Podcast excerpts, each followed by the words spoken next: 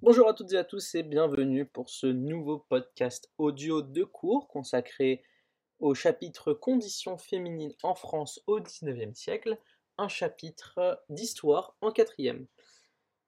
J'espère que vous allez bien. Je vous rappelle que vous pouvez trouver de nombreux liens et documents sur le site www.histoiregéographie.net. Beaucoup de liens sont en description de la vidéo euh, pour ceux qui sont sur euh, YouTube et pour ceux qui sont sur Twitch, je vais vous taper www.histoiregéographie.net et vous avez différents onglets pour les différents niveaux et avec euh, histoire, géographie et tant d'autres documents pour approfondir. Voilà, alors commençons. Voyons tout d'abord les inégalités politiques et civiles. Dès 1789, la femme est exclue du suffrage et de la vie politique, contrainte à se consacrer à son foyer et considérée comme influençable dans ses choix. À la fin du XIXe siècle apparaissaient les premiers mouvements de suffragettes. Des associations féministes réclament le droit du vote, de vote, et un projet de loi est déposé en 1914. Alors les suffragettes, ce sont des militants du suffrage, c'est-à-dire le droit de vote pour les femmes. Avec le Code civil en 1804, la femme est une mineure sur le plan juridique. Elle est placée sous l'autorité de son père, puis passe de l'autorité du père vers celle du mari lorsqu'elle se marie, dont l'autorisation est nécessaire pour ouvrir un livret de caisse d'épargne, toucher un salaire, adhérer à un syndicat, etc. Les femmes sont généralement mariées.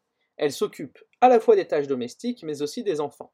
Les femmes célibataires sont peu nombreuses et très mal considérées par la société de l'époque. Dans la bourgeoisie, souvent aidées de personnel, elles peuvent se consacrer à la vie sociale et s'occuper d'associations ou d'œuvres de bienfaisance. Les femmes des milieux modestes travaillent. À la campagne, elles s'occupent de traire les animaux, cultiver le potager, ramasser le bois, participer à la moisson. En ville, elles travaillent dans l'atelier familial ou à domicile, souvent dans le textile. Dans la deuxième moitié du XIXe siècle, elles sont de plus en plus nombreuses dans les usines, où elles occupent des emplois peu qualifiés et mal payés. Peu syndiquées, elles participent pourtant aux grèves et aux manifestations. Elles sont souvent à l'origine de mouvements sociaux quand les prix augmentent et menacent l'équilibre du budget du foyer. Donc le Code civil de 1804 toujours a placé les femmes dans un statut d'infériorité. Le rôle d'une femme est celui d'être une épouse et de mère. Elle doit tenir sa maison et élever ses enfants. Cependant, dans le milieu ouvrier et paysan, comme nous devons le dire, les femmes sont nombreuses à travailler dans les usines, les champs, le commerce ou encore comme domestiques. Leur salaire est toujours inférieur à celui des hommes. Les femmes sont privées de droits politiques. En 1848, elles n'obtiennent pas le droit de vote, leur instruction est loin d'être une priorité. Peu vont donc à l'école. Bien que privées de droits, les femmes participent cependant aux révolutions de 1830 et de 1848 ainsi qu'aux grèves. Des associations et des journaux féministes se développent peu à peu pour porter leurs revendications sociales et politiques.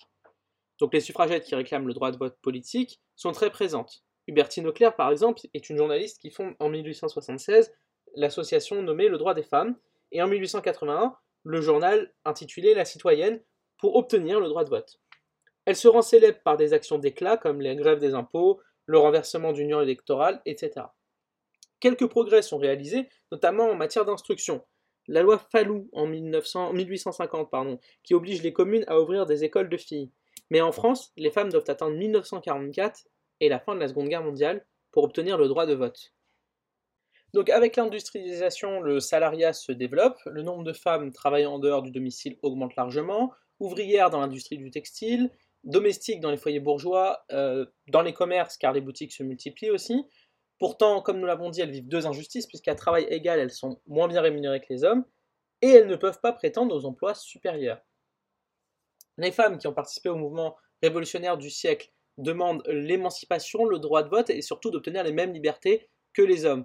Donc la société et les hommes politiques sont majoritairement opposés à ces revendications, et même si leur situation s'améliore très lentement, elles ont le mérite de s'opposer à plusieurs siècles de domination. Voyons quelques définitions. L'émancipation, c'est l'action de se libérer, de se dégager d'une indépendance, d'une dépendance, pardon. Les suffragettes, on l'a dit, c'est une femme militante en faveur du droit de vote des femmes, et les féministes sont des individus militants pour la défense et l'extension du droit des femmes, au-delà même du droit de vote, c'est là la différence des suffragettes. Petit à petit, des lois leur donnent des droits dans leur travail, comme l'interdiction du travail dans les mines en 1874, ou encore du travail de nuit en 1892, mais aussi la limitation de la journée de travail à 11 heures en 1892 toujours. Les femmes se mobilisaient lors de combats politiques. Certaines femmes, comme Louise Michel ou Hubertine, Hubertine Auclair, dont nous avons parlé il y a peu, militent pour cette égalité. et ce sont donc les premières féministes. À la veille de la Première Guerre mondiale, les femmes ont obtenu de nouveaux droits sociaux, le droit au divorce, le droit de disposer de leur salaire, mais restent perçues comme inférieures et sont exclues de la vie politique. Voilà, j'espère que ce cours vous a plu. Je vous rappelle que vous pouvez trouver de nombreux documents sur le site www.histoiregéographie.net ainsi que des vidéos complémentaires à cette vidéo. N'hésitez pas à vous abonner à notre chaîne YouTube ou Twitch ou les deux. En attendant, je vous dis à très bientôt et bonne journée.